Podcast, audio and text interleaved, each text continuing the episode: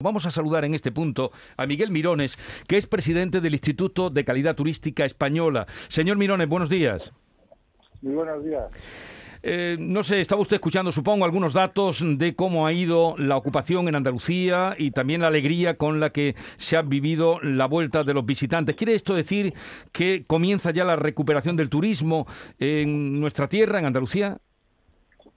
Bueno, yo creo que la, Semana Santa siempre se ha dicho que era el termómetro de lo que podía ser la temporada turística eh, estival y todo apunta a que este año eh, así va a ser. Las cifras en términos generales han sido muy positivas, eh, tanto en ocupación hotelera como en, lo que a gasto por turista se refiere y, y tenemos todos todos los empresarios del sector esa esperanza eh, puesta en que efectivamente esta recuperación sea sostenida eh, en el tiempo y se puedan recuperar a, final de año pues cifras similares a las del año 2019.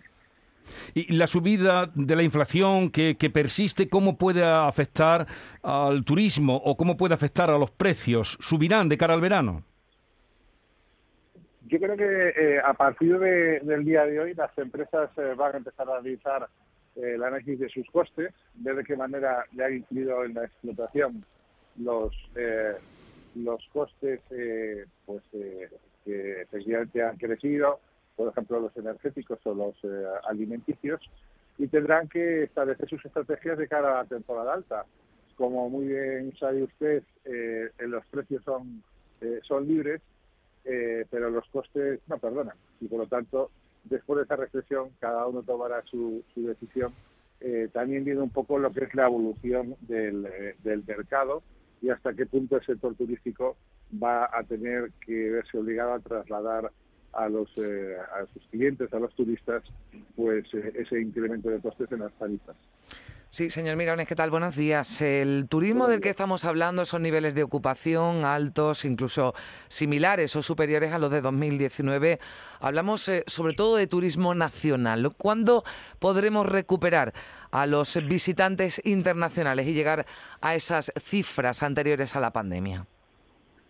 Bueno, el, turismo nacional ha pegado el, el empujón final. Eh, ha sido ese turista de última hora, esa tendencia que parece que ha llegado para quedarse, que son los que han permitido pues que muchas eh, zonas de, Andalucía y de España pues haya alcanzado cifras prácticamente del 90% de ocupación.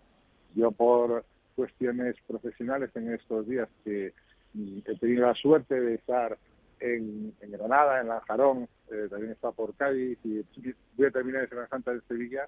He visto eh, muchísimo turismo internacional también en, todas estas eh, provincias y que a partir de estas, de estas fechas, pues si las, la coyuntura internacional la evolución de la guerra lo permite, pues posiblemente no alcancemos esas cifras del 100% de estos 60 y pico millones de visitantes que hubo el año 2019, pero, pero sí que habrá una recuperación muy importante.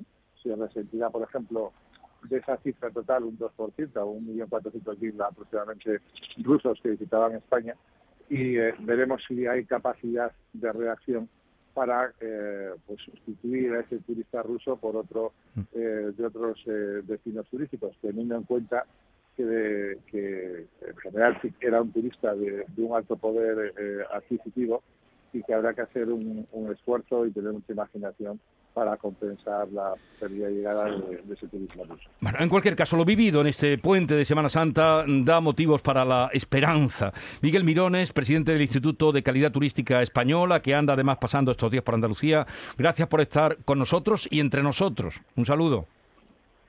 Muchas gracias eh, a vosotros. Adiós, buenos días.